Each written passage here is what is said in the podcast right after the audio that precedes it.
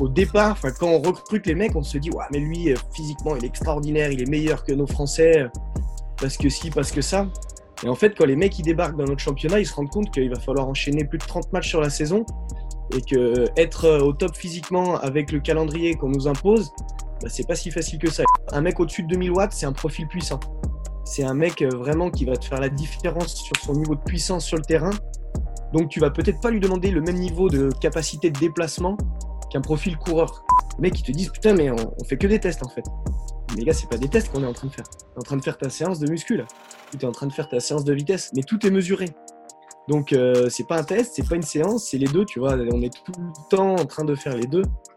Et on a un vrai screen du mec, vertical, horizontal, en sprint, on a tout. La compétition, les gars, ça marche à tous les coups. Et ça coûte que dalle. La compétition, c'est gratos et ça vous fait passer les petits pourcentages qui, qui manquent pour passer de 95 à 100%. Et pour dire je fais pas de vitesse ou je fais de la vitesse, tu vois. Mhm. Et ça, euh, ça marche trop bien, sincèrement.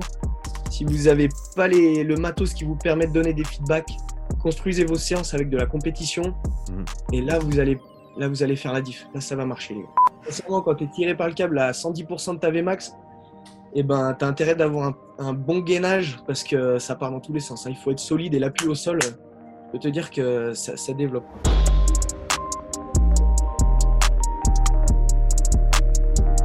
Bienvenue dans ce nouvel épisode. Avant de commencer, je voudrais remercier notre sponsor pour le podcast, Moxie Monitor. Si tu suis déjà mon travail, tu sais que le Moxie est un outil que j'utilise beaucoup pour effectuer des tests, mais aussi pendant les entraînements au quotidien. Pour ceux qui ne connaissent pas encore le Moxie Monitor, c'est un appareil qui utilise la technologie de la spectroscopie au proche infrarouge, ou NIRS en anglais, pour mesurer la saturation musculaire en oxygène et le volume sanguin en temps réel. C'est un capteur non invasif qui se place sur la peau et peut être porté pendant tout type d'entraînement ou activité sportive. Les grimpeurs le portent sur leurs avant-bras, les joueurs de hockey sur la glace, les nageurs peuvent le porter dans l'eau. Je l'ai utilisé pour tester des joueurs de rugby, des athlètes de crossfit, des athlètes de sport d'endurance et bien plus. Le Moxie te permet d'individualiser les périodes de travail et de repos, d'optimiser la charge, les répétitions et les séries, d'identifier les seuils d'entraînement en temps réel et même de corriger les mouvements en fonction de ce que les données indiquent. Tu peux également utiliser le Moxie pour déterminer le facteur énergétique limitant d'un athlète ainsi que ses zones d'entraînement individuelles.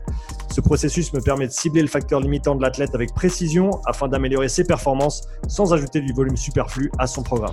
Tu peux afficher et collecter les données sur une montre Garmin et tu peux également coupler le Moxie avec d'autres produits de testing physiologique tels que les systèmes VO2 Master, Pnoe et Cosmet VO2. Le Moxie est un produit que j'utilise depuis de nombreux mois avec beaucoup de succès et je le recommande vivement à tout coach, chercheur ou préparateur physique qui souhaite mieux comprendre et utiliser des données physiologiques dans le cadre de la santé, du fitness ou de la performance. Utilise le bon de réduction Upside, UPSIDE pour un rabais de 5% sur moxiemonitor.com slash shop. Et maintenant, le podcast. Ok Ben, on est live sur le podcast, comment tu vas? Eh ben ça va très bien et toi? Bien, bien, c'est un grand plaisir de te recevoir aujourd'hui. Merci aussi à, Jono qui nous a mis en, contact pour euh, pouvoir faire ce podcast. Pour ceux qui n'ont pas écouté les, interactions précédentes, j'ai reçu euh, Jonathan Ward deux fois sur le podcast déjà. Donc, allez écouter ces conversations. C'est en anglais, mais on parle de rugby. Donc, apprenez l'anglais, écoutez les podcasts. Euh, ça fait toujours plaisir. Donc, merci à Jono de nous avoir mis en contact. Merci à toi, Ben, de participer aujourd'hui. Pour ceux qui ne te connaissent pas, est-ce que tu pourrais te présenter, s'il te plaît? Donc, moi, c'est Ben Simon Code, j'ai 31 ans, je suis préparateur physique depuis un peu plus de 10 ans maintenant. Euh, je travaille pour l'équipe professionnelle du FC Grenoble Rugby. Mmh. Et euh, je suis plutôt spécialisé dans le développement de la, vitesse euh, du rugbyman. Et je m'occupe aussi de la planification, de la gestion de la charge et du conditioning. Ok, tu as, baigné dans le rugby depuis assez tôt. Tu as commencé à quel âge? Ouais, moi, j'ai eu une carrière de joueur. J'ai dû commencer autour de 7-8 ans et j'ai joué jusqu'à 28 ans. Mmh. J'ai arrêté euh, à cause de la préparation physique, mais donc j'ai plutôt fait le choix de devenir euh, à 100% préparateur physique et c'était compliqué de faire les deux. Ouais. Je passe déjà pas mal de temps sur les terrains en tant que prépa, donc. Euh, ouais, tu, tu as fait les deux pendant un moment? Ouais, j'ai fait les deux. j'ai été avec les pros. quand j'ai commencé à être préparateur physique avec les, les pros de Grenoble, j'ai réussi à faire encore un an en tant que joueur. Mmh. Et après, j'ai dû stopper parce que parce que c'était plus possible. Mmh. C'était plus possible d'être performant sur les deux sur les deux tableaux. Donc, euh, j'ai préféré faire euh, le choix de la carrière. Tu as eu des, moments phares dans, ta carrière de joueur, des moments dont tu te rappelles qui, ressortent pour toi? Ouais, bah, j'ai eu la chance. Euh, j'ai été deux fois champion de France avec, euh, avec Chambéry, avec le mhm. SOC rugby. J'étais une fois champion de France en Fédéral 2, sur l'année où on remonte en Fédéral 1. Et ensuite, on a été champion de France de Fédéral 1, enfin champion de France du trophée Jean Prat. Mhm. Sur une année un peu particulière où il y avait. Enfin, on est champion de France sans monter en, fédéral, en Pro D2. Ouais. Comment ça se fait?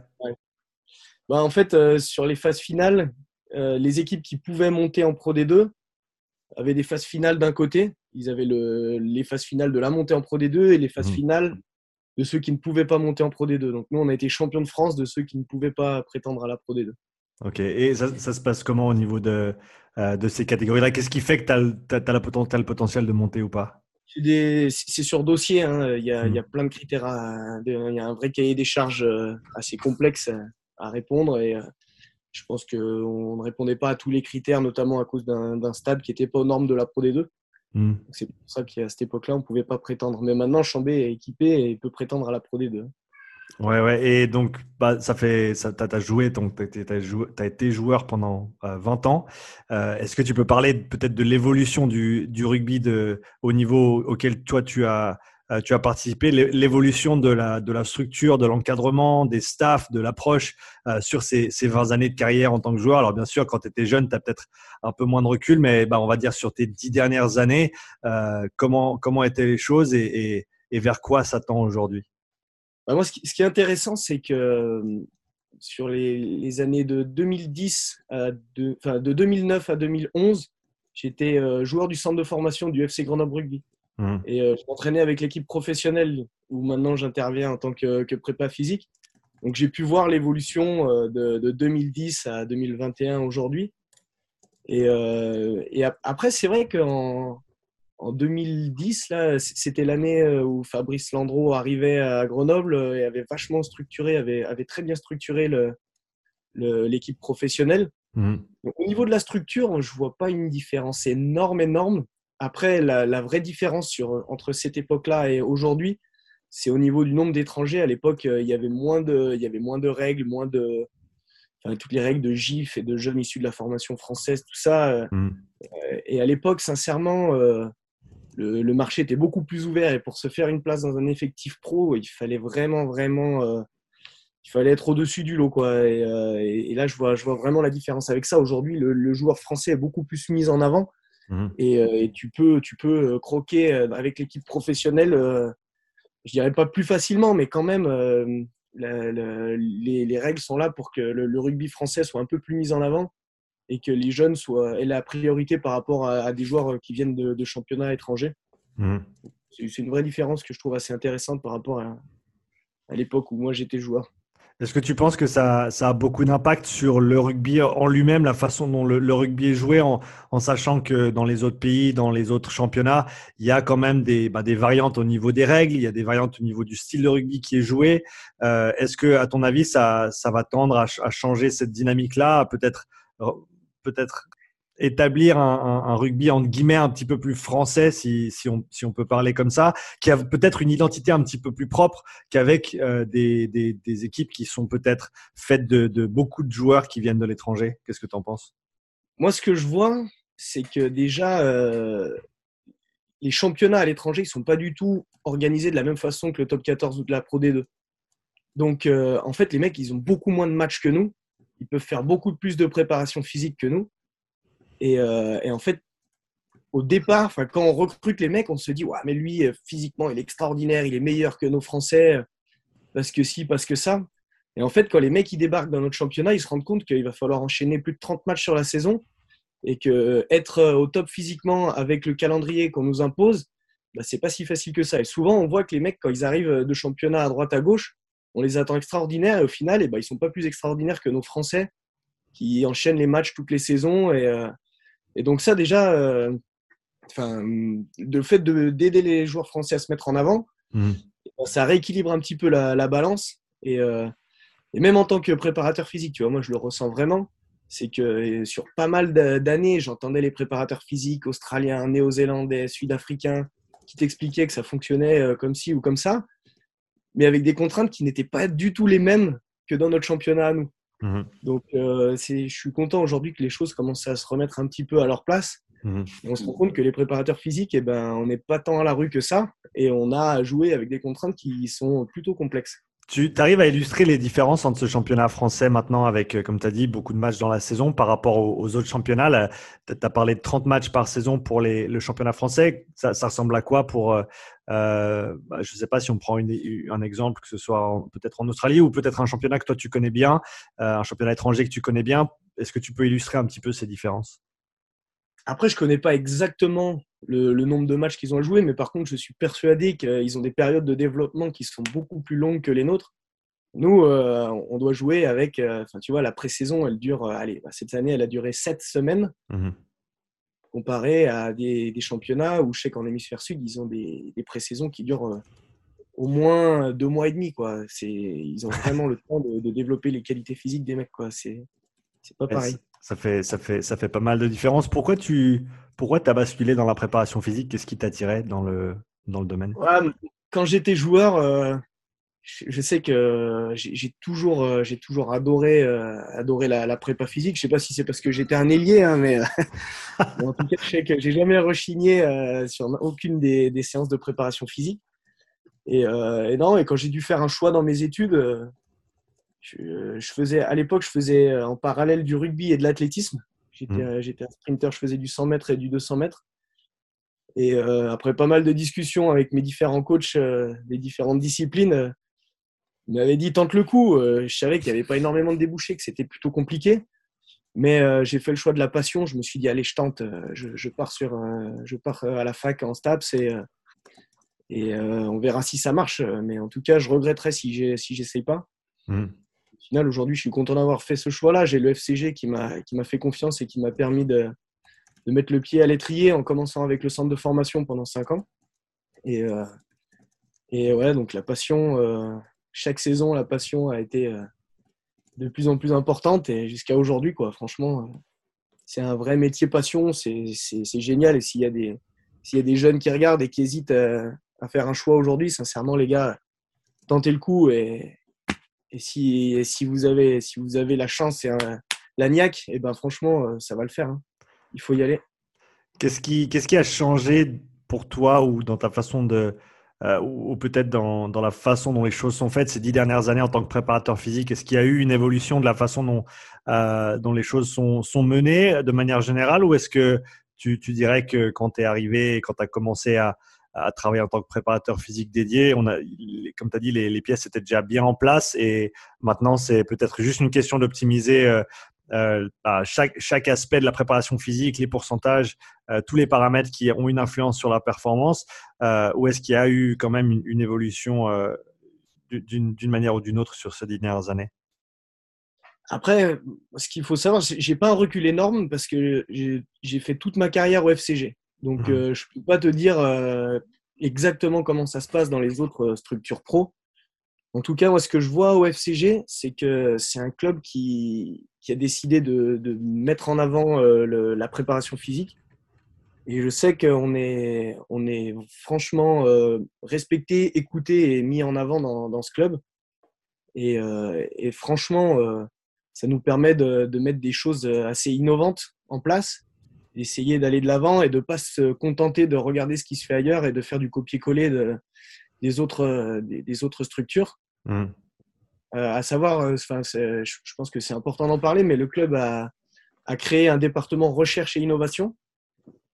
Et euh, avec, avec plusieurs personnes à la tête, dont Laurent Butafogui et Patrick Chassin, un, des préparateurs physiques qui, avec qui j'ai la chance de travailler. Mmh. Et donc, on, on, a démarré plusieurs thèses euh, au sein du FCG, dont Patrick Chassin, Pat en, a mené une. Là, il est sur la troisième année, il est en train d'écrire les articles. Et en fait, ça, ça permet sincèrement de, faire évoluer la, préparation physique et notre vision. Parce que déjà, on a des moyens. On a des moyens qui nous sont mis à disposition pour acheter du matériel. On a aussi euh, eh ben des, chercheurs, des universités, des ingénieurs qui mmh. nous aide à développer des, des, choses qui nous permettent d'emmener la préparation physique vers des, des, des niveaux qu'on n'avait pas imaginés sur, les, sur les années précédentes. Mmh. non, franchement, je ne sais pas comment ça se passe dans les autres structures, mais en tout cas, au sein du FCG, être préparateur physique, c'est génial parce qu'on est, on est vraiment dans, une, dans un bon cadre pour pouvoir exercer notre métier et pour pouvoir innover et aller de l'avant. Vous êtes combien, euh, vous êtes combien de préparateurs physiques avec l'équipe pro? Alors sur l'équipe pro, on est trois préparateurs physiques. Donc comme je t'ai dit, il y a Patrick Chassin qui est spécialiste de muscu, aussi de conditioning et il est euh, référent scientifique du, département euh, mmh. recherche et innovation. Il y a Robin Panisset qui est spécialiste de réathlétisation et qui est spécialiste aussi de tout ce qui est traitement des données GPS et qui s'occupe également du conditioning. Et donc ensuite, il y a moi, bon, bah, j'ai dit tout à l'heure, hein, mais qui est plutôt euh, spécialiste de la vitesse, planification, gestion de la charge et le conditioning aussi. En fait, on est tous les trois euh, liés sur, le, sur le, travail de conditioning des mecs. Ok, c'est bien, ça fait un diagramme de veine avec l'intersection sur, le, sur un, aspect super important que vous pouvez tous, euh, sur lequel vous pouvez tous collaborer. C'est ça. Et donc, on a aussi, on a aussi deux préparateurs physiques le préparateur physique des espoirs et le préparateur physique du centre de formation, donc Lucas Granja et, Thierry Buisson de Bon, qui interviennent avec nous euh, sur les journées, euh, sur les matinées avec les pros. Hmm. Et ensuite, l'après-midi, ils rebasculent avec, euh, avec les espoirs. Donc, ça fait de la main-d'œuvre aussi. Quoi. On est cinq sur le terrain, avec un effectif de près de 50 joueurs. il faut bien tout ça. Quoi. Ouais, c'est important que tu, que tu mentionnes ça. C'est toujours quelque chose de peut-être plus difficile dans les plus petits clubs au niveau amateur où tu as un seul préparateur physique et tu as quand même des effectifs qui sont, qui sont assez importants. Bah, je pense à, ma situation ici en Suisse. Euh, et pour, pour, illustrer ça, hein, pour être tout à fait clair, la, première, la première ligue suisse, le championnat en Liga, c'est à peu près l'équivalent de la Fédérale 3, voire euh, la Ligue Honneur en France. Euh, mais donc on est, on est une équipe complètement amateur, on s'entraîne que deux fois par semaine, mais voilà, j'ai les deux équipes seniors à charge en pré-saison. Donc, ça fait, ça dépend des effectifs toujours, mais entre 35 et 45 bonhommes. Et tu es tout seul et, il faut gérer tout le monde. Euh, et tu pas beaucoup de temps et tu pas beaucoup de matériel. Donc, c'est clair que voilà, ben, c'est aussi la nature du plus haut niveau. Tu as plus de moyens. Euh, mais c'est intéressant d'entendre que vous avez presque un, un coach, un préparateur physique pour 10, euh, pour 10 joueurs sur le terrain, ce qui permet quand même d'avoir énormément de qualité et, peut-être d'avoir beaucoup plus de précision sur la façon d'aborder les choses. Ouais, c'est clair, c'est clair. Bah déjà, euh, bravo à toi pour réussir à, gérer euh, une problématique logistique comme ça. Sincèrement, c'est respectable et c'est et, franchement, c'est pas facile. Bravo. Bah, c'est gentil. Nous, nous c'est clair que on a aussi l'obligation. Du coup, on est cinq et ben, on a intérêt, à, euh, on a intérêt à proposer du contenu. Euh, euh, faut pas qu'on soit 5 pour rien, quoi. Tu vois, mmh. le fait d'être 5, ça veut dire que tu dois être capable bah, de faire mieux, quoi, de, de, proposer des contenus qui ne qui seraient pas possible de faire si on était 3 ou 2 ou 1, quoi. Donc, mmh. c'est, il, il, faut le mériter. Enfin, tu vois, il faut, si tu veux le mériter, tu as intérêt d'assurer derrière, tu vois. ouais, bah ça fait, ça, fait remonter la barre et après, il, faut, continuer à, sauter par-dessus, quoi. Il faut pas se contenter mais, du minimum. Mais nous, ça nous, ouais, ça nous permet vraiment de, bah, tu vois, sur, sur tout ce qui est travail de vitesse, de muscu, de mettre en place des, des choses euh, assez poussées, mmh. et notamment sur euh, le, la prise de données. Mmh. En fait, euh, nous, ce qu'on veut, c'est que tout soit mesuré, et euh, qu'on conserve les données et que semaine après semaine, mois après mois, saison après saison, on soit capable de faire des, du travail d'analyse de données et de faire des stats précises pour savoir si le travail qu'on met en place, eh ben, il est efficace ou pas. Et euh, auquel cas, euh, il faut vite qu'on soit capable de modifier ce qui n'est pas efficace pour toujours rester efficient et, continuer de faire progresser les mecs. Mhm. Si, on, si, on, parle un petit peu de ce, euh, suivi des, différentes données que vous collectez, est-ce que tu peux parler dans les, bah, dans les différents domaines, euh, donc euh, conditioning, tu as parlé de la vitesse, travail de, de, renforcement, muscu, est-ce que tu peux parler un petit peu des, des, des, mesures phares, des points de mesure phares que vous allez vraiment suivre au cours d'une saison et même comme tu l'as dit sur plusieurs années, qui, qui, vont être les plus informatives et les plus utiles par rapport au, suivi des joueurs, à la planification des entraînements, etc. Ouais, très bien. Donc, bah, sur la partie muscu, c'est pas le, le, spécialiste, mais quand même, je peux, je peux, en parler, je peux en parler assez rapidement. En fait, nous, ce qu'on a fait, c'est qu'on a construit un tableau de bord du joueur avec différentes données physiques et des, des, visuels qui soient assez simples à regarder au premier coup d'œil, mmh. notamment pour, que, pour pouvoir comment, communiquer aussi avec les coachs.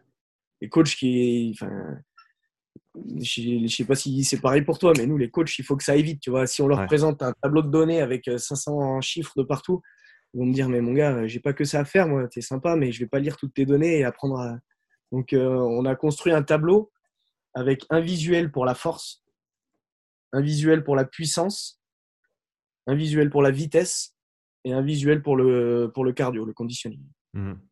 Sur le visuel de la force, on doit avoir euh, pas énormément de tests. Je crois quatre tests. Deux tests sur le bas du corps, deux tests sur le haut du corps.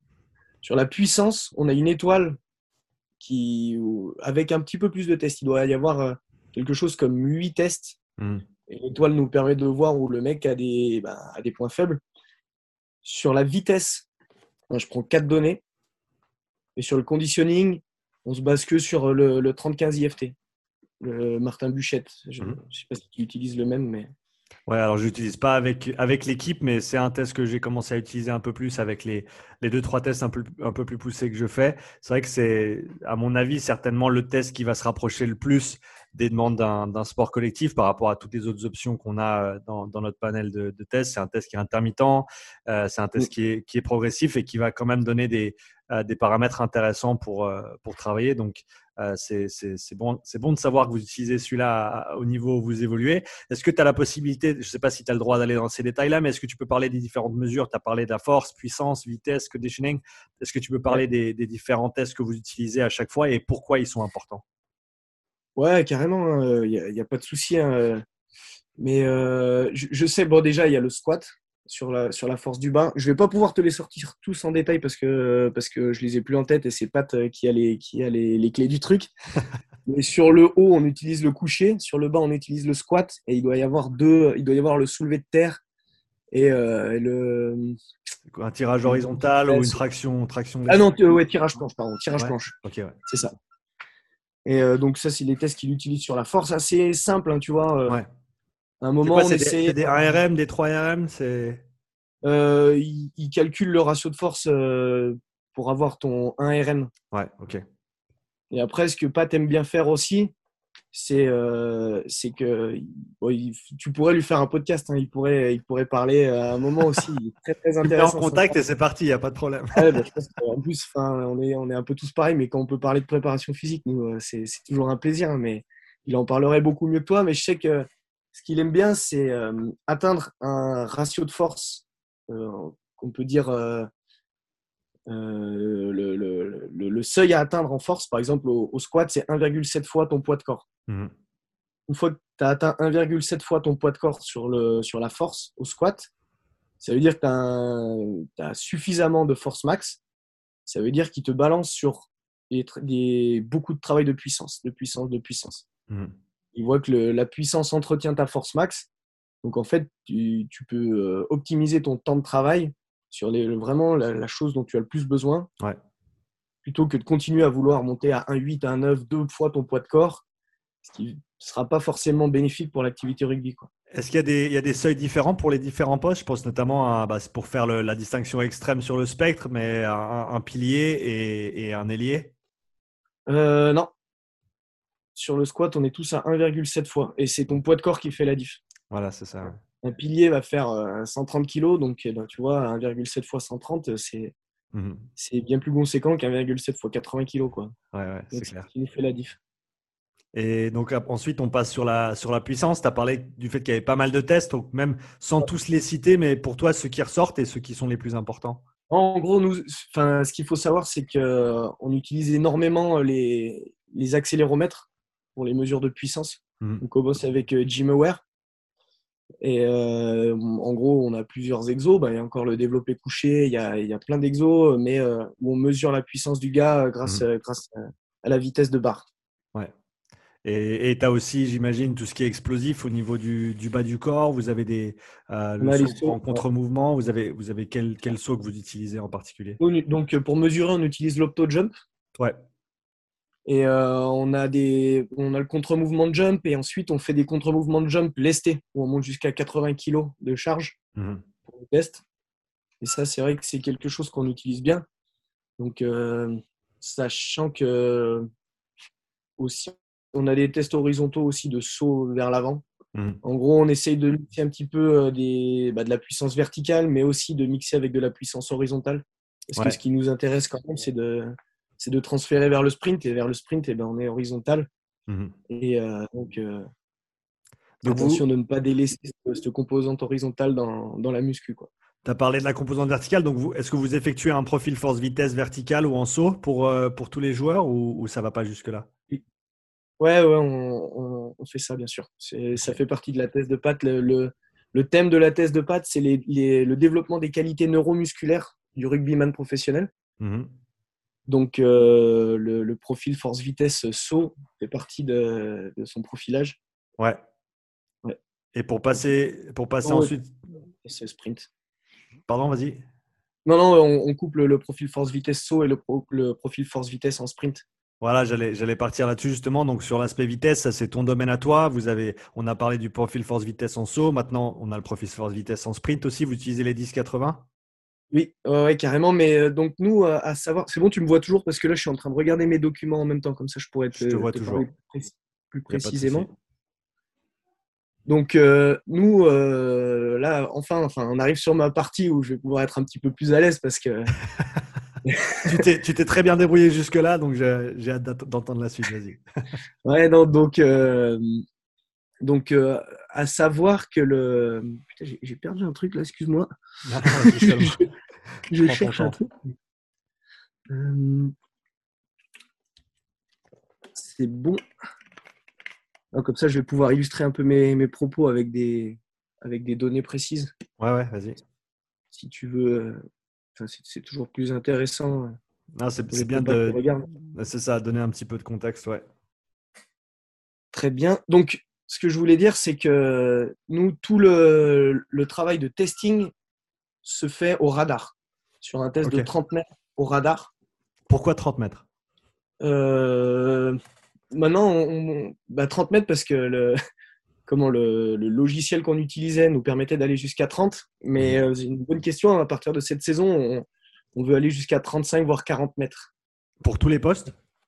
Euh, non, en fait, le, le but, nous, c'est de pouvoir faire le profil force-vitesse du mec. Ouais. Mais pour faire le profil force-vitesse, il faut que le mec termine son accélération, donc atteigne sa vitesse max. Mhm. Et on a certains joueurs avec des grosses vitesses max qui ne l'atteignent pas en 30 mètres, qui ont besoin de 35 voire 40 mètres.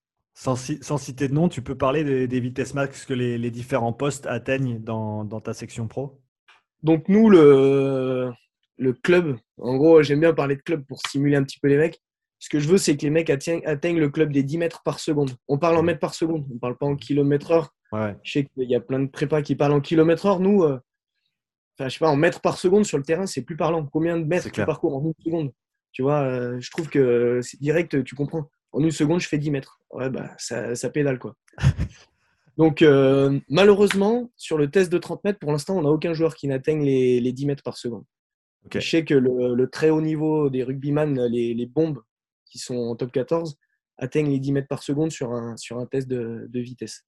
Toi, tes gars, il leur faudrait combien tes, tes meilleurs gars, ceux qui peuvent passer 10 mètres par seconde, il leur faudrait combien de mètres pour les atteindre? Non, non, non, euh, personne ne peut passer 10 mètres par seconde. Même Ah, les plus mais- rapides, même si même- je leur fais des 40, Même si leur euh, donne, euh, les meilleurs sont euh, à 9,50. 9,5, ok. Et pour les, 9,50. Et tu as des barèmes pour les, les, les, les postes de, en termes de, de suffisant, euh, bien et excellent ou pas nécessairement? Donc, tu, tu veux qu'on parle que de top speed ou tu veux qu'on parle de, de tout? Bah, les, les deux. on, peut, on peut commencer sur la top speed et puis après on peut développer un peu vu que, encore une fois, c'est ton domaine de prédilection donc on peut, on peut partir dans les détails avec grand plaisir. Ouais, carrément. Enfin, euh, donc, je ressors un peu tout. Mais euh, tu veux qu'on fasse vraiment euh, poste par poste? On peut faire le 5 de devant. Ouais, ouais, tu Donc- peux, tu peux, on peut faire des groupes, ouais. Ton 5 de devant, quand il passe les 8 mètres par seconde, c'est que ça commence à, à bien pédaler. Mhm. Donc, à, à savoir aussi, c'est important, on parle de top speed, on ne parle pas de V0.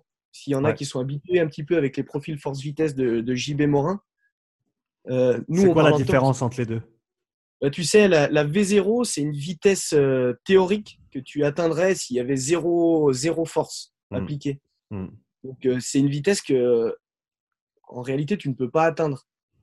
C'est comme la F0. Tu sais, le, profil de, JB Morin, il est en F0, V0. La V0, c'est la vitesse que tu atteindrais s'il y avait zéro force appliquée. Et la F0, c'est la force que tu atteindrais à zéro vitesse. Donc, c'est des, valeurs, des... valeurs théoriques qui illustrent le, bout du spectre de force-vitesse, en fait, mais qui ne sont pas nécessairement des données qui sont quantifiées durant le test. Voilà, exactement. Donc, euh, voilà, tu l'as très bien expliqué. Donc, nous, ce qu'on veut, c'est communiquer avec les joueurs et communiquer avec les coachs. Donc, quand on parle de ces valeurs théoriques, on perd un peu les mecs. Tu vois, le mec, euh, je vais lui dire, ta V0, c'est 9,50. Euh, et en match, il va regarder son GPS, il va dire, putain, mais je suis à 8,70 et j'étais à fond, je comprends pas. Et ouais, parce qu'en fait, euh, c'est ta F0, tu vois. C'est donc on, parle en top speed sur le test.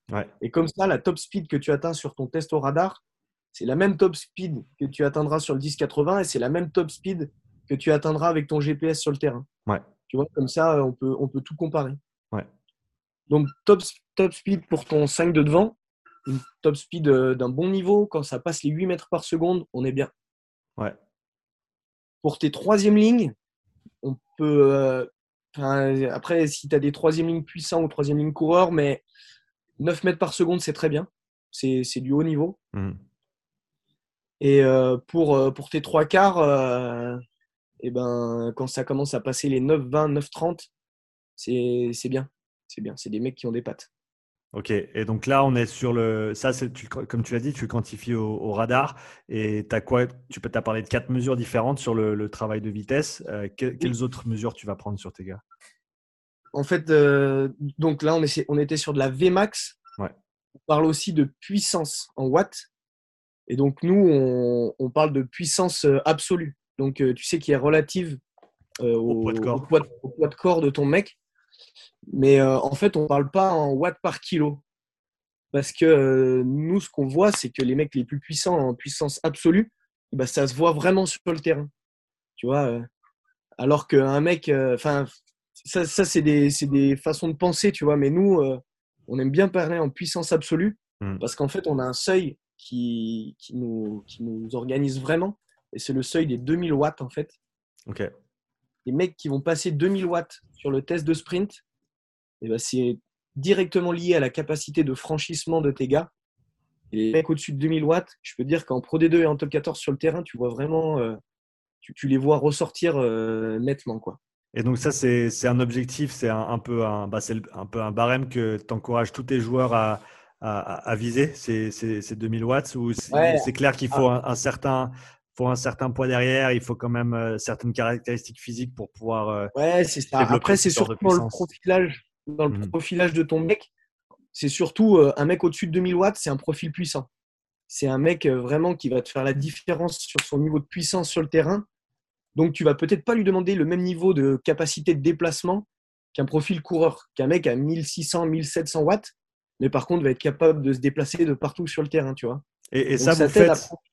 Désolé de tu, vous faites le lien du coup entre ce profil euh, on va dire, puissance et déplacement, est-ce que tu, vous avez un ratio euh, watt max et euh, peut-être le, score du, du 30-15 que, vous regardez pour ça?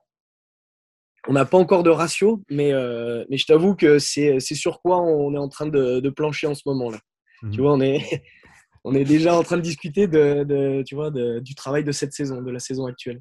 Et, ça, bah, ça a du sens. Et, je ne sais pas comment le, la VMAX peut s'imbriquer là-dedans, mais ça, ça, te donne le, spectre total au niveau, bah, au niveau de déplacement, sans parler de, de, force, euh, dans, on va dire en muscu ou en renforcement. Ça, te permet de, vraiment voir, euh, je pense même, un, bah, tu parlais des, euh, des graphiques en étoile, en toile d'araignée, d'avoir peut-être même trois, trois curseurs, d'avoir un vitesse max, un puissance max et, et un euh, bah, score de cardio, peu importe comment on veut le, que ce soit la VMA ou, un, autre, une, autre unité de mesure qu'on veut utiliser euh, pour vraiment déterminer comment, comment ce, joueur euh, va pouvoir, bah, on va dire, performer de manière physique sur le terrain.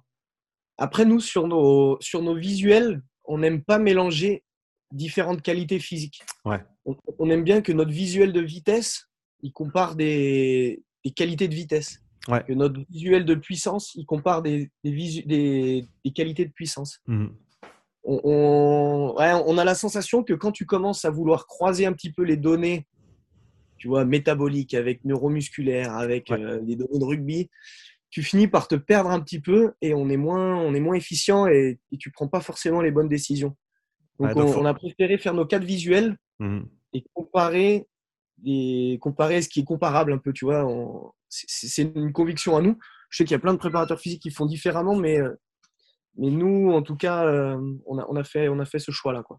Bah, comme tu as dit, ça permet peut-être de pas trop mélanger les choses, de quand même garder, garder certains axes de travail. Comme tu l'as dit, vous avez, vous avez plusieurs préparateurs physiques, vous avez chacun un peu son domaine de, euh, de compétences ou de prédilection. Et donc, ça permet quand même de garder des axes de travail parce que, comme tu l'as dit, si on met tout ensemble, certes, ça peut être intéressant au niveau théorique, mais, mais après, pour qu'est-ce que tu en ressors et comment tu le travailles et, par quel axe tu vas passer, c'est là où ça devient peut-être un petit peu difficile.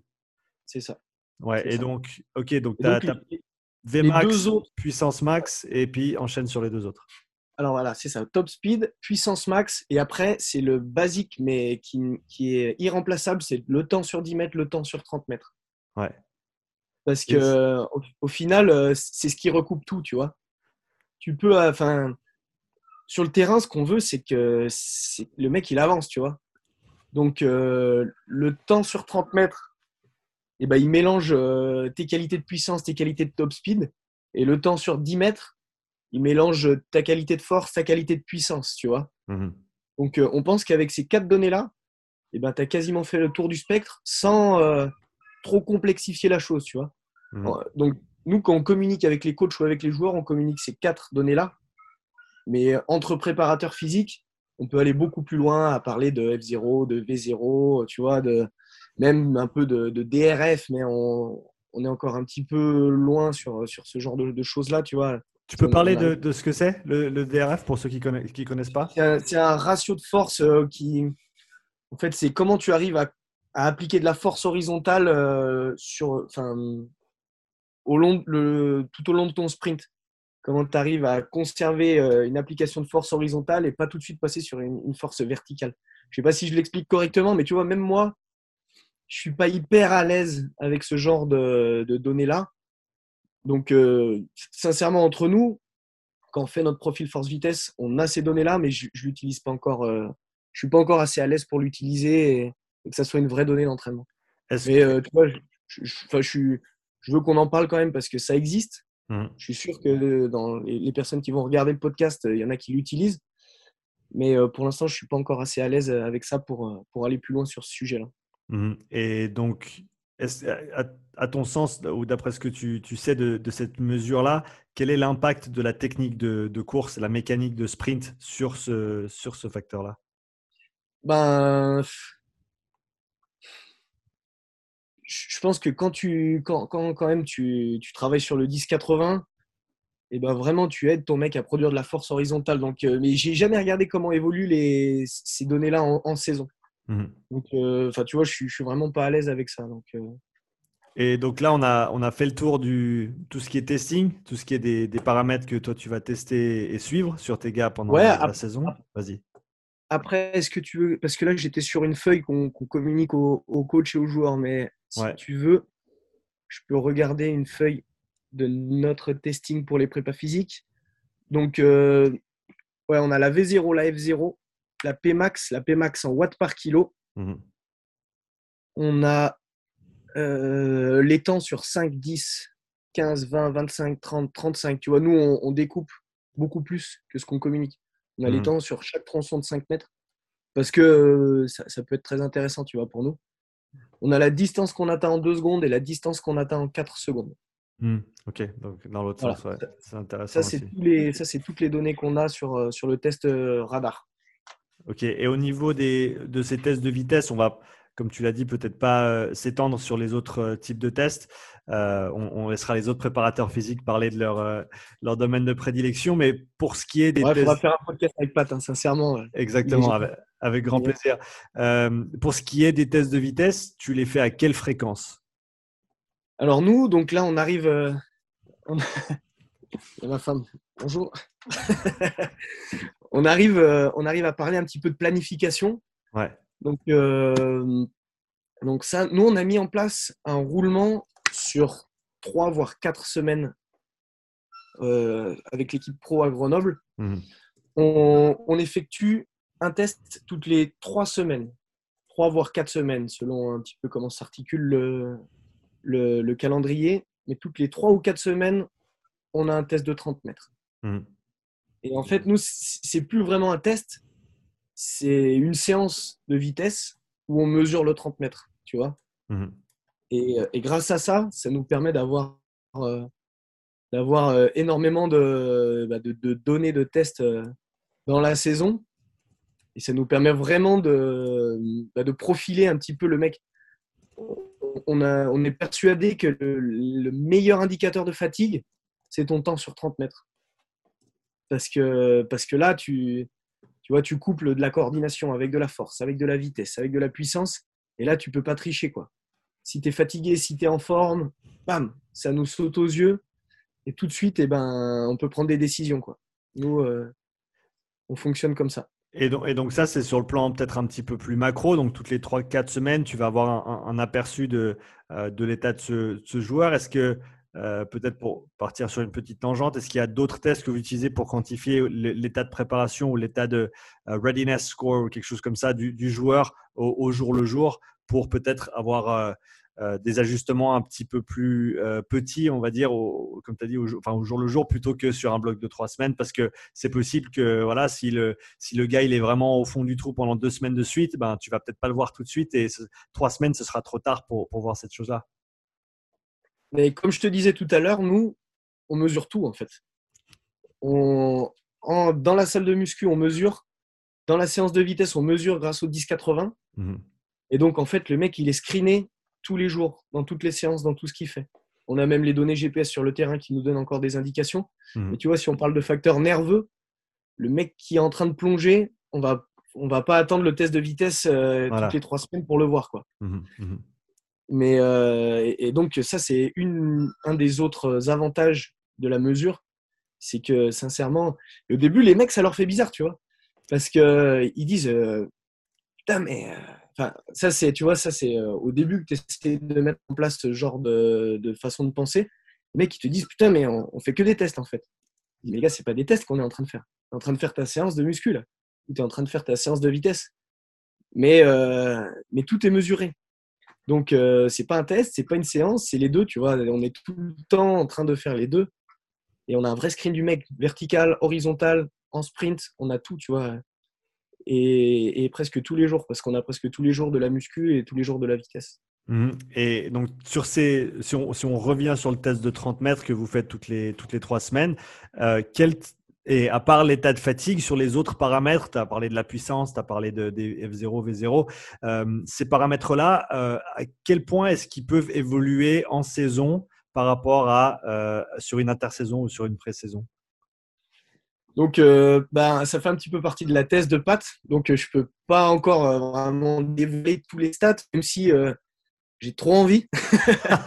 Mais pour l'instant, les, les, les articles ne sont pas encore publiés. Ok. Et il y a, enfin, je peux pas tout vous dire. En plus, c'est la thèse de Pat. Donc, euh, mais euh, nous, en fait, euh, au démarrage de la thèse, on, on s'était basé sur, sur des, des études qui montraient qu'en saison, avec la fatigue et la répétition des matchs, eh ben, les qualités de vitesse, elles avaient tendance à baisser régulièrement tout au long de la saison. Mhm. Et les qualités de vitesse, elles avaient tendance à baisser régulièrement au cours de la saison et même un petit peu plus que la puissance.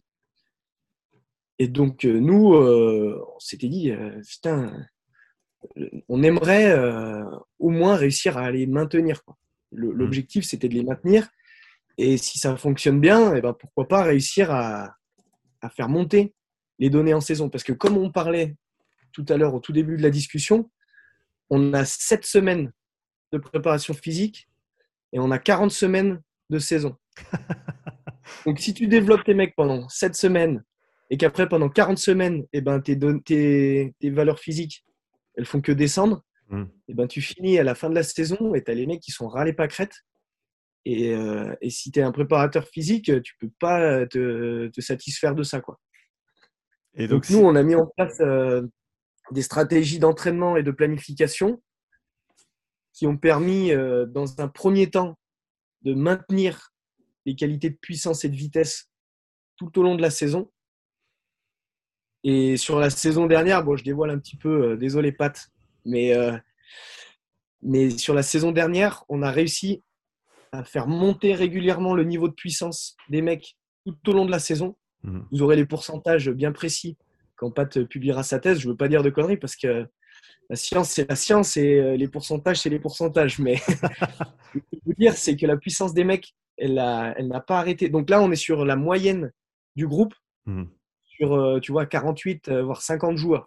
Donc on est quand même sur, sur un effectif assez conséquent. Et des joueurs professionnels qui, pour la plupart, matchent, match, presque toutes les semaines. Quoi. Donc les qualités de puissance ont monté progressivement tout au long de la saison et les qualités de vitesse max, qui était notre plus gros challenge parce qu'elles ont toujours tendance à s'écrouler au cours de la saison, eh ben on a réussi à les maintenir tout au long de la saison, voire pour euh, certains des joueurs, à monter au cours de la saison. Mmh. Et peut-être sans trop aller dans, comme tu l'as dit, tous les détails euh, pour euh, laisser un petit peu de suspense avec la, thèse de, de, Pat qui sortira, on l'espère prochainement. Si on, si on parle maintenant euh, d'entraînement de vitesse euh, pour le rugby. Donc, comment est-ce que vous organisez? Comme tu l'as dit, la, la, la saison, c'est la majorité de l'année pour vous. Euh, donc, il y a, il y a, je, je pense qu'il y a, peut-être on commence avec la, la pré-saison ou l'intersaison, vu que ça va être la plus petite partie. Et ensuite, on pourra parler du travail en saison. Mais donc, en pré-saison, comment est-ce que toi, tu, tu, vas planifier le travail de vitesse, fréquence semaine, volume de course, euh, ce, genre de choses euh, pour, la, pour la, remise sur pied pour que les mecs ils soient à bloc le premier jour du championnat euh, Par où commencer? Est-ce que. Bah, on, va commencer par la planif et puis après je mmh. parlerai un petit peu de notre philosophie de l'entraînement neuromusculaire. Super. Donc, nous, en fait, on, voit la, planif en, en, deux parties. La première partie de la pré-saison, on récupère les mecs après 5, 6, voire pour certains 7 semaines sans compétition, sans entraînement. Hmm. Même s'ils ont des programmes à domicile, tu vois, au niveau neuromusculaire, c'est toujours très compliqué de, de, conserver, euh, de conserver ce type de qualité. Hmm. On se laisse environ 3 à 4 semaines pour ramener les mecs progressivement vers leur niveau de puissance et leur niveau de vitesse max. Donc euh, ça, le, le 10-80 sprint, c'est euh, un outil extraordinaire pour ça. C'est qui nous permet en prenant beaucoup moins de risques, et eh ben, d'assister les mecs en, vitesse max pour revenir tranquillement vers leur Vmax mmh. et en calibrant exactement, tu vois, euh, tu, peux, je ne sais pas si tu as déjà utilisé le 1080 sprint, mais tu peux limiter la vitesse. Donc nous, on prend la Vmax de la saison d'avant du mec et on se dit, bon, ben voilà, là, tu vas atteindre 80% de ta vitesse max. Le mec part avec l'assistance et une fois qu'il atteint, et eh ben, il, voit la corde qui arrête de le, de le tirer. Donc ça veut dire qu'il est à 80%. Donc, il garde cette, euh, cette, allure-là. Et à chaque séance, on fait 80, 85, 90, 95, 100%. On ramène le mec à 100% de sa, vitesse max. Beaucoup plus safety, tu vois, beaucoup plus, avec beaucoup moins de risques qu'en disant euh, Bon, bah vas-y, euh, fais un 30 mètres à 80%. mais gars, comment je fais un 30 mètres à 80%, tu vois? Donc, avec cet appareil-là, on, optimise le, travail, on prend moins de risques et on ramène le mec à 100% de sa V max. ce qui est, super. Pardon de te couper, ce qui est super intéressant parce que la, la, plupart du temps, quand on pense sprint assisté, c'est pour aller ah plus vite que ta max. Mais en fait, ça, c'est un très très petit pourcentage de, de, ce que vous allez faire avec cet outil-là. Comme tu l'as dit, tu peux les aider à atteindre des pourcentages précis. Aussi, en peut-être, et corrige-moi si, si, je suis dans, si je suis pas dans le juste, mais ça, tu leur permets d'atteindre ces vitesses-là avec peut-être un peu plus d'aisance et avec un petit peu moins de, de demande sur leur, euh, sur leur organisme. Euh, ah pour avoir le stimuli, mais sans nécessairement avoir l'entièreté de la charge euh, que requerrait cet effort autrement, c'est ça? C'est clair, c'est clair. Parce que la vitesse angulaire, elle y est, tu vois. Mhm. Ton articulation, elle travaille à la vitesse de ton 100% de Vmax. Ouais. Mais par contre, ton ischio, il est un petit peu soulagé parce que bah, le, la, corde t'aide à produire la force, tu vois. Mhm. Donc, en fait, quand tu as l'habitude un petit peu de bosser avec le 10-80, ne dis surtout pas à ton mec d'aller à 100%. Enfin, ça dépend ce que tu cherches. Mais si tu cherches 100%, dis-lui d'aller à 90%. Parce que c'est tellement facile d'atteindre ton 100% de Vmax. Ouais. Si tu le chauffes, eh ben, ton mec, il va te faire 110% de Vmax. Bah, après, bon, tout dépend de la charge euh, de ton assistance, mais euh, tu vois, c'est, il faut apprendre à communiquer quand tu utilises cet outil-là. Ouais, ouais. Pour pas faire de conneries. Quoi. Ouais, c'est clair. Donc, tu as cette progression, comme tu l'as dit, sur, euh, sur 3-4 semaines pour remettre les mecs au niveau. Et après, tu as parlé d'une pré-saison de quoi? 7 semaines? Donc, il te reste 3-4 semaines? Ouais, donc euh, sur, la première partie de pré-saison, on fait ça. Et aussi sur la puissance. On travaille en sprint avec résistance. Ouais. Où là, il faut en bouffer un peu plus. Parce que là, c'est carrément des qualités euh, musculaires, neuromusculaires. Tu vois. Mmh. Là, c'est plus seulement de la coordination. Là, il faut, tu vois, il faut faire remonter les niveaux de force. Ouais. Euh, et, pareil, tu vois, euh, il faut bien 3, 4, euh, voire 5 semaines avant de, retrouver un niveau de Pmax équivalent à ce que tu faisais en moyenne la saison dernière. Quoi. Et puis, pour, pour, parler un petit peu de ce type d'entraînement-là, donc le travail de, de puissance, travail on va dire, résister. Euh, est-ce que as, comment tu travailles avec ça? Il y, a, il y, a, plein de façons de le faire. Il y a en pourcentage de poids de corps, il y a en réduction de vitesse par rapport à, ta, vitesse max sur une certaine distance. Euh, comment est-ce que tu vas quantifier ces résistances-là et quel spectre de résistance tu vas utiliser pour différents types d'efforts? Nous, on reste assez simple. On a, on a trois modes de fonctionnement pour le travail d'accélération avec le 10-80. Et on en a deux pour le travail de Vmax. Hmm. Mais bon, enfin, ça, ça sera sur la prochaine partie. Sur la première partie de pré-saison, on utilise beaucoup de travail lourd, genre 20, 25, 30 kilos avec le, 10-80, hmm. ce qui équivaut à trois fois plus si vous travaillez avec des sleds. Ça veut dire que le, plus lourd, ça équivaudra à des sleds de 90 voire 100 kilos euh, tu vois, ce qui, serait considéré comme, comme, lourd, parce que c'est quoi C'est à peu près, ben, pour, pour euh, on va dire, le, joueur moyen ou le joueur médian, c'est à peu près poids de corps. Quoi. Ouais, voilà, c'est ça. En gros, si tu veux, euh, il y, a pas mal de, de papiers là-dessus. Moi, maintenant, je bosse beaucoup avec le 10-80, mais souvent, ça, dépend aussi de ta, force de frottement au sol. Ouais. Mais euh, avec un sled, si tu veux travailler à Vmax, il faut. Enfin, ça, c'est toujours dans la réalité, si tu veux travailler à Vmax, il faut que tu sois à 50% de ta top speed. Donc, il faut trouver un sled assez lourd pour te réduire de 50% ta vitesse. Tu as, dit Vmax, tu voulais dire Pmax? Donc, tu veux travailler sur ta puissance max? Non. Non, non. Tu, prends ta vitesse max, ta top speed. Ouais. Donc, prenons 10 mètres par seconde pour faire simple. Voilà, c'est ça. Et eh ben, il faut que tu trouves un sled assez lourd pour que ton mec il court à 5 mètres par seconde. OK. Et là, tu seras à ta Pmax. Là, ouais, Pmax, c'est ça, ouais, parce que tu avais dit Pmax avant et j'ai. Ouais, non, pardon. On parle de Pmax. Non, non, y a pas pour être à Pmax, il faut être à 50% de ta Vmax. Ouais, d'accord. C'est clair. Tu trouves un sled assez lourd pour te réduire de 50% ta vitesse max. Ouais, ok. Et donc là, c'est du travail qui est, qui est, fait sur quel type de distance? Donc, euh, le, nous, on, s'est dit qu'il fallait, il, fallait que le mec aille au bout de son accélération. Donc, avec ses charges lourdes en 10 mètres, tu vas au bout de ton accélération. Mmh. Sur 10 mètres, ça suffit. J'ai entendu des mecs, notamment euh, Nicolas Jean-Jean avec l'équipe de France, qui aiment travailler en, limitation de vitesse. Ils te, te limitent, par exemple, si ta Vmax est à, 10 mètres par seconde, et eh ben, avec le 1080, il te limite à 5 mètres par seconde et il te fait durer euh, cette accélération un petit peu plus longtemps. Mmh. Nous, on l'a essayé et, on n'a pas retenu ce mode de, travail parce que pour plusieurs raisons mais euh, on n'était pas satisfait de, cette façon de faire, donc on n'a pas retenu ça. Mais c'est certainement une bonne façon de faire. Il y a plein de coachs qui vont le faire. Mais si je dois te parler du FCG, nous, on ne travaille pas comme ça. On, reste sur 10 mètres avec des résistances lourdes. Ouais, donc 10 mètres euh, et donc 10 mètres départ arrêté avec ces, résistances qui vont te diviser ta, ta Vmax en deux, euh, qui te limiter à 50%. Du c'est la, puissance. Voilà, pour la puissance, tu as parlé de deux autres modes de, travail que vous avez sur l'accélération. Ouais, donc euh, en, première partie de pré-saison, on n'utilise que ça. En mhm. gros, euh, on n'utilise que ça sur l'accélération. Et sur le 10-80, les sprints assistés, très simple. Le but, c'est de revenir à 100% de Vmax. Donc, on ne fait pas des formats euh, trop diversifiés. En même temps, ça dure 3 ou 4 semaines, tu vois. Donc, on peut répéter ce genre de, de séance. Mhm. Et souvent, ce qu'on a l'habitude de faire en pré-saison, c'est que notre séance de vitesse, elle va durer 45 minutes à peu près. Et dedans, on couple l'axel et la Vmax. Ok. et vous en faites quoi deux, par semaine On en fait deux par semaine. Deux par semaine, ouais. Et quel, quel, est l'avantage de, de, coupler ces qualités euh, pendant une même séance? Et de la doubler sur la semaine euh, contre bah, faire une séance dédiée vitesse, une séance dédiée accélération. Ouais, c'est ça, c'est qu'on veut que tu aies deux stimulus d'axel, deux stimulus de Vmax. Et en même temps, déjà, c'est la pré-saison, donc on a beaucoup plus de temps dédié à la préparation physique. Et en plus, on n'est pas sur des séances de malade. On n'a pas un mmh. volume énorme.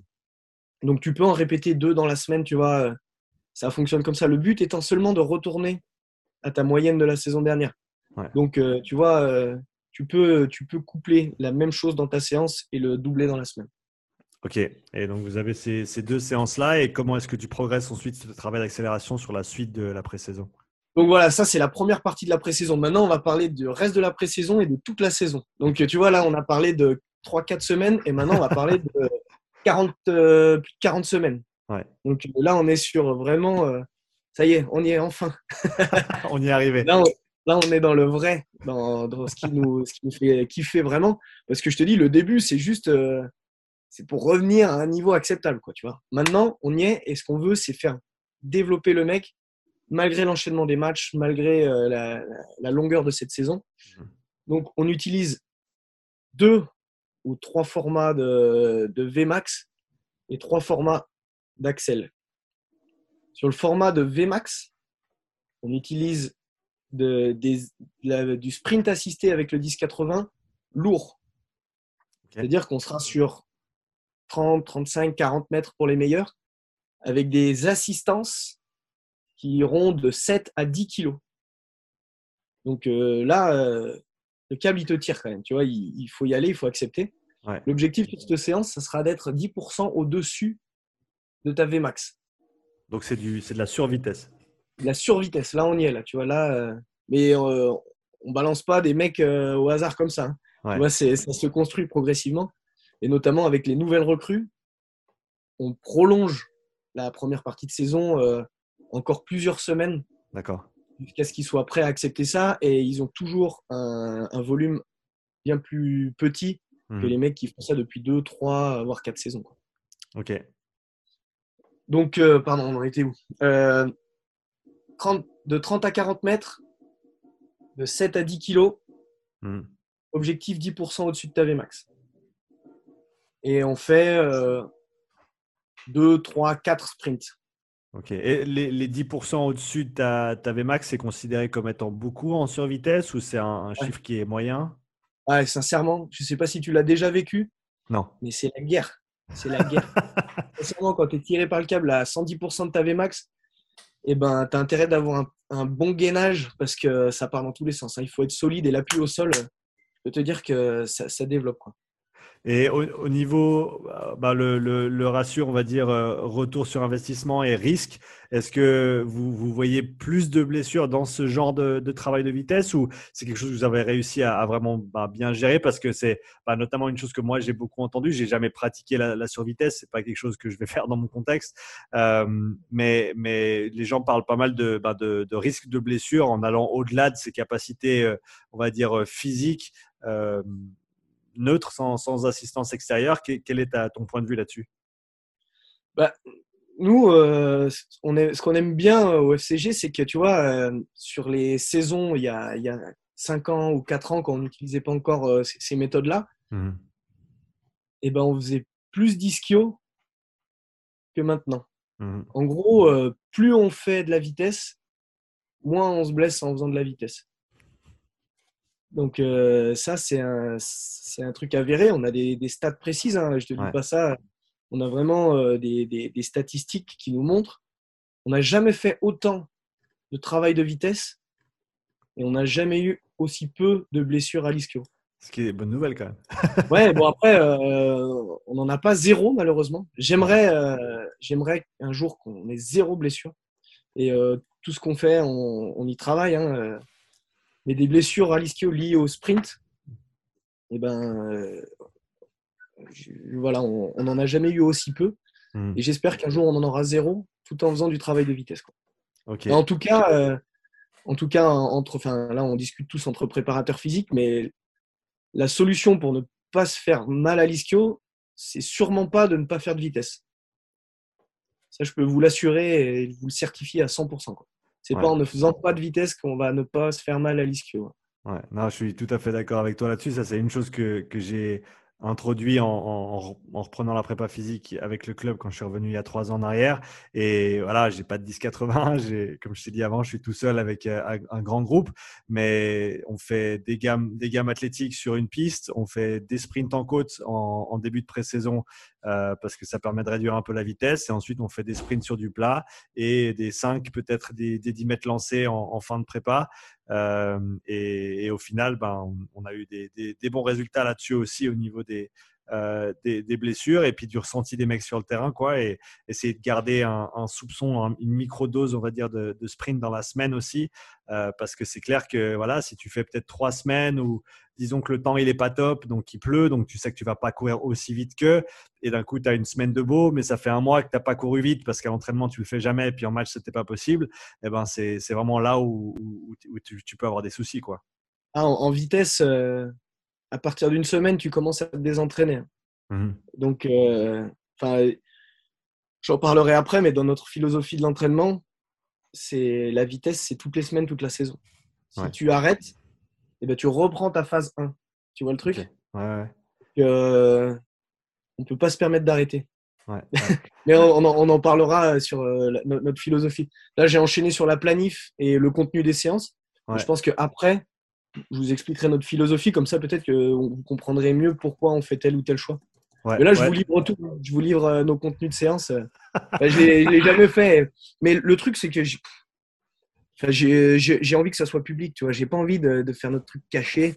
Parce que, parce que je sais très bien que construire ça, même si je vous donne tout, ça prend des années à construire. Et, après, et après, faut le mettre en application. Ouais, voilà, le, temps que, le temps que les autres le mettent en application, bah, nous, on sera déjà euh, après. Donc, c'est pas grave. Je peux tout dire, c'est pas grave. Ouais, donc, euh, bah, écoute, on enchaîne. Donc, tu as parlé de, euh, de ces, du travail de survitesse. De survitesse lourde. Ouais. ouais.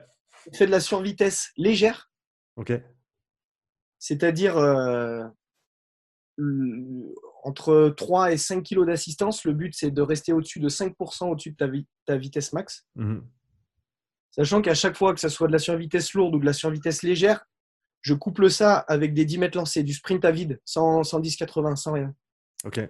Parce que le transfert est bien meilleur. On a fait des stats sans le transfert et avec le transfert, enfin, sans le sprint à vide et avec le sprint à vide, sincèrement, ça marche beaucoup mieux. Parce que la réalité, c'est pas avec une ficelle, tu vois. La réalité, c'est toi qui dois produire la force. Donc la ficelle t'aide à ressentir des trucs et après tu me transfères ça sur toi tout seul. Ouais, c'est super intéressant. Ouais. Ça, ça marche bien. Ok. Et notre troisième séance de Vmax, c'est le test de 30 mètres. Parce que tu vas y aller à ta Vmax? Mhm. voilà nos trois formats de Vmax et nos trois formats d'Axel. C'est Axel lourde, Axel légère, Axel lourde, je vous l'ai dit tout à l'heure, c'est le même qu'en pré-saison.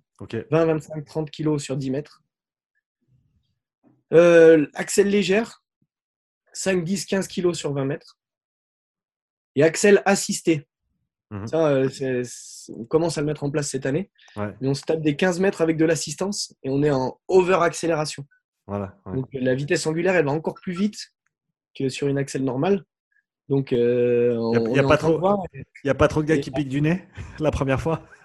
ouais, ça fait bizarre, hein. sincèrement, ça demande quelques petites séances pour, euh, pour s'habituer, mais on a vu euh, quelques papiers qui sont sortis aux États-Unis et apparemment, il y a quand même une bonne corrélation avec ta qualité d'accélération. Si tu entraînes comme ça, ça, se transfère à ta qualité d'accès. Ça, c'est un truc qu'on met en place dernièrement.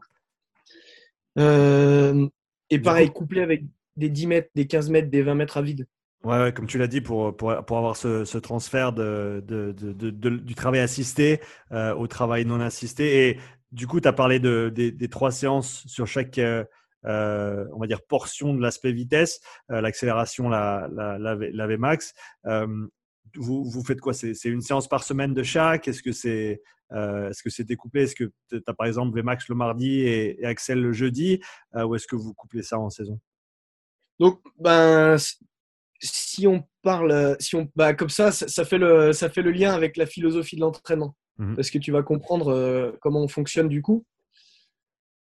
Pour nous, euh, donc notre philosophie, c'est faire de la vitesse dans la salle de, dans la salle de gym, enfin comment, dans, le, dans la salle de muscu et sur le terrain. Mmh Ce qui nous emmène à dire on fait des, des séances de vitesse au moins deux fois par semaine et toutes les semaines. Mhm. La seule fois où tu fais pas de la vitesse, c'est que tu es en vacances. Tu vois le truc? Ouais, ouais. On parle de vitesse. Enfin, ça, c'est c'est ma conception vraiment. Si, si tu veux parler de vitesse, si tu dis que tu fais une séance de vitesse, il faut que tu aies au moins un feedback ou une compétition. Si tu n'as pas une de ces deux choses-là, tu fais pas de la vitesse. C'est un petit peu euh, raide ce que je vais dire, mais euh, à chaque fois que tu vas faire une séance, tu vois, en mode euh, on fait de la technique, on fait du placement, on fait des gammes, on fait. Bah ouais, tu fais des gammes, tu fais de la technique, mais tu fais pas de la vitesse. Mhm. Tu fais autre chose, tu fais, je sais pas, euh, un travail technique, un échauffement, mais c'est pas de la vitesse. Moi, je te parle de vitesse, c'est effort max. Mhm. Et pour qu'il y ait un effort max, pareil, ça, les, les rugbyman, enfin, je pense que dans tous les sports, c'est un peu comme ça. hein. Mais euh, tu mets un mec sur 10 mètres, tu dis cours à fond. Le mec, il va me faire son 10 mètres. Ouais, c'est bien, tu as fait de la vitesse. Bah non, faux. Parce que le mec, euh, il va être à 95%. Enfin, tu vois, il n'y a pas de feedback, il n'y a pas de compétition. Mhm. C'est pas de la vitesse. Et les rugbyman, les mecs, ils adorent la compétition. Tu les mets à deux, dis maintenant faites un 10 mètres. Et pam, là, tu vois, la magie, elle, elle apparaît. Rien à voir. Ouais, ouais, Le mec, il va tirer la bourre et tu vas voir, euh, tu vas être à 100%. Ouais, Tu c'est- veux c'est- faire de la vitesse, 100%. C'est c'est exactement ce que je fais en, en fin de pré-saison. Je les mets par deux, deux, deux profils qui sont assez proches au niveau de leurs compétences physiques. Et bah là, dans, je, pense, je pense à une séance qu'on a fait il n'y a pas longtemps. Ils se mettent départ au sol. Il y en a un qui est deux, peut-être trois mètres devant l'autre, en général même pas, deux mètres. Et c'est le premier qui déclenche. Et l'autre, il doit le chasser sur, euh, sur 20 mètres et essayer de le rattraper. Et là, tu peux être sûr que les mecs, ils vont se donner. quoi. Ouais, ça, c'est super parce que tu vois, quand, quand tu entraînes un effectif mais que tu n'as pas les moyens de filer des feedbacks de puissance, de Vmax, de GPS, de machin, Mhm. la compétition, les gars, ça marche à tous les coups. Et ça coûte que dalle. La compétition, c'est gratos et ça vous fait passer les petits pourcentages qui, mon- qui manquent pour passer de 95 à 100%. Et pour dire, je fais pas de vitesse ou je fais de la vitesse, tu vois. Mhm. Et ça, euh, ça marche trop bien, sincèrement. Si vous n'avez pas les, le matos qui vous permet de donner des feedbacks, construisez vos séances avec de la compétition Mhm. et là, vous allez, là, vous allez faire la diff. Là, ça va marcher, les gars. Ouais, je pense que c'est- vraiment un, super conseil. Est-ce qu'on peut parler un petit peu de la distinction que, et bah, à toi de me dire si vous faites la distinction et jusqu'à où vous la faites entre euh, les différents groupes de joueurs? Tu as parlé avant du, du 5 de devant, des, des troisième lignes, des, des trois quarts.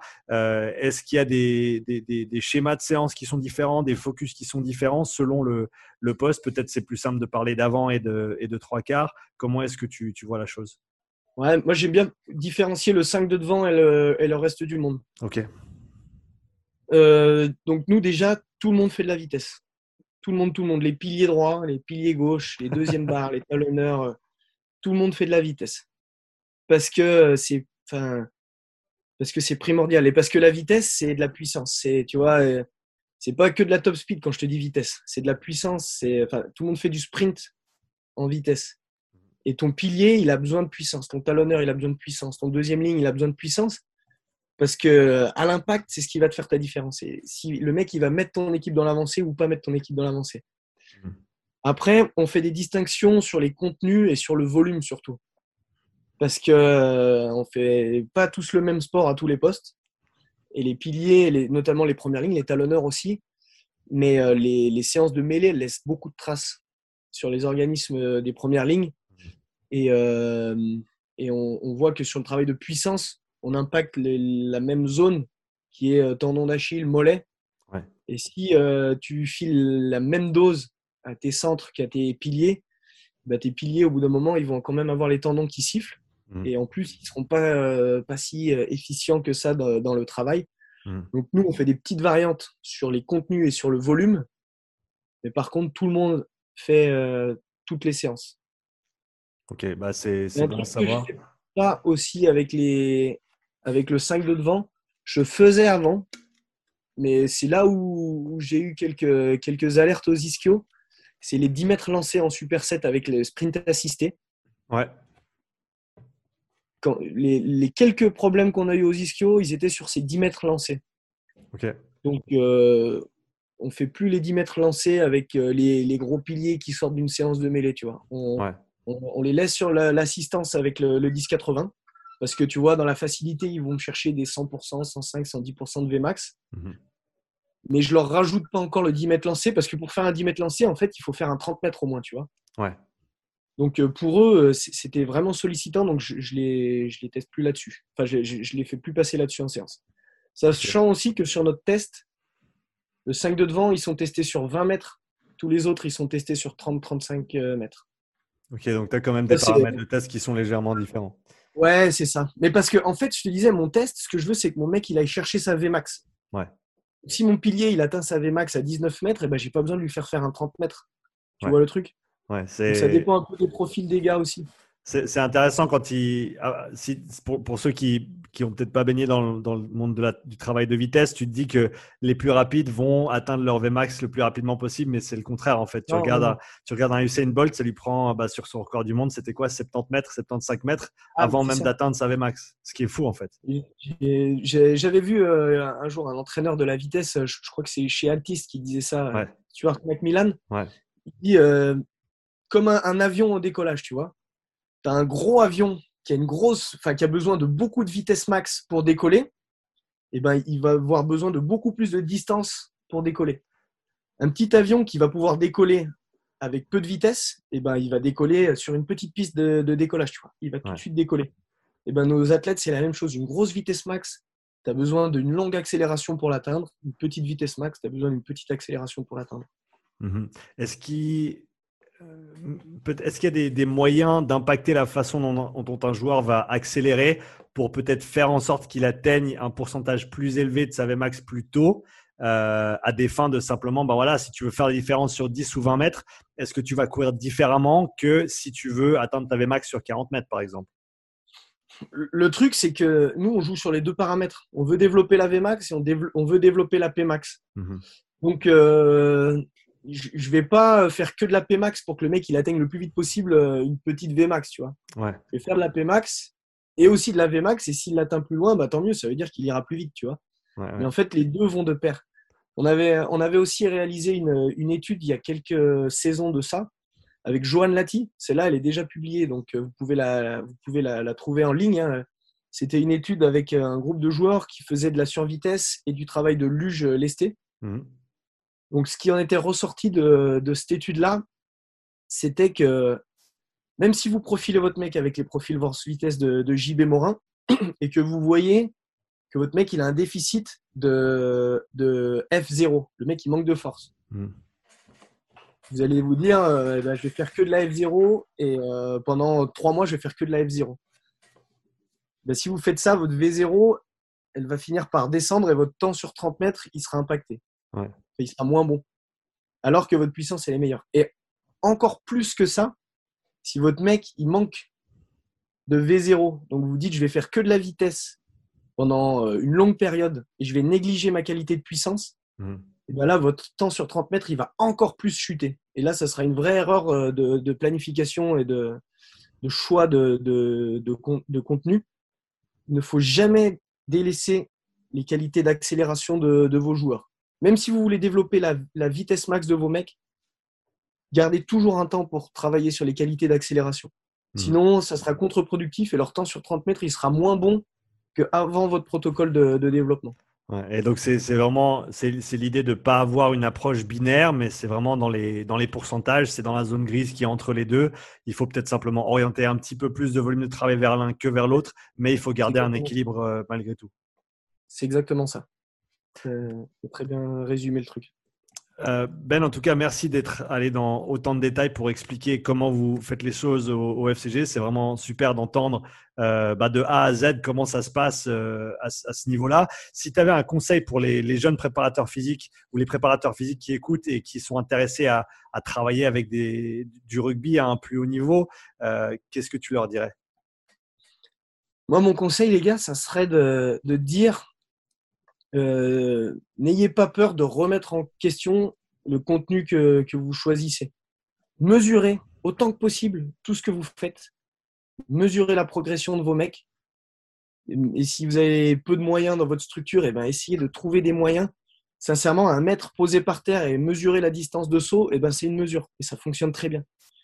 Mesurez faites des choix dans vos entraînements, remesurez et soyez capable de dire le choix que j'ai fait, il était bon ou le choix que j'ai fait, il était mauvais. Et s'il était mauvais, pourquoi il était mauvais? Et modifiez ça pour vos contenus futurs. Et gardez ça euh, bah, tout au long de votre carrière. Ne vous contentez pas de vous dire bon bah voilà ça ça marche et je fais ça toute ma vie. Bah non parce que il y a des mecs qui vont trouver d'autres idées. Il faut continuer d'avancer, continuer d'avancer, tenter des choses. Ça marche, je le garde. Ça marche pas, pourquoi? Je modifie et je continue d'avancer. Mmh voilà mon conseil. Super, super conseil, merci Ben. Je voulais terminer avec quelques petites questions euh, qui vont toucher sur des, aspects autres que la préparation physique rugby, euh, des choses que je sais que tu affectionnes particulièrement. Donc, je t'invite à répondre euh, avec les, des réponses assez courtes si possible. donc, en premier lieu, un, un, livre qui t'a marqué récemment sur l'écologie. un livre qui m'a marqué récemment sur l'écologie. Tu sais que je suis très branché écologie en plus. Euh, moi, je lis tous les bouquins de Damien Decars. C'est un permaculteur français qui est extraordinaire. Et, euh, là, c'est un livre sur la forêt comestible. Et euh, en gros, j'adore tous les bouquins qu'il fait et tous ces, toutes ces vidéos sur YouTube. Si vous êtes intéressé par la permaculture, allez jeter un œil sur permaculture agroécologie sur YouTube. C'est top, c'est génial et j'adore. Super, faudrait que je passe le, mot à ma femme. Elle, elle, se lance dans un petit projet de permaculture ces prochains mois, donc c'est parfait. il faut qu'elle aille voir ces vidéos, c'est génial. Ça marche. Euh, deux ou trois destinations que tu affectionnes particulièrement dans le monde? Euh, Je suis un amoureux des États-Unis. J'y suis allé euh, maintes et maintes fois et j'y retournerai dès que possible. Ouais. J'adore vraiment la culture et, et surtout tous les espaces sauvages, les grands espaces américains, euh, c'est un endroit vraiment extraordinaire où tu trouves beaucoup d'inspiration. Mhm. J'ai eu la chance d'aller aux Maldives aussi, euh, qui est une destination euh, de rêve. Vraiment, si je pouvais y retourner, j'y retournerais dès que possible aussi. Et une troisième destination, bah, l'Afrique aussi. J'ai eu la chance d'aller en Afrique avec le rugby et c'est un continent qu'on ne pense pas souvent, qu'on ne pense pas forcément en premier à aller visiter. Mmh. Et sincèrement, euh, pareil, hein, il y a des espaces sauvages euh, extraordinaires et une biodiversité magnifique.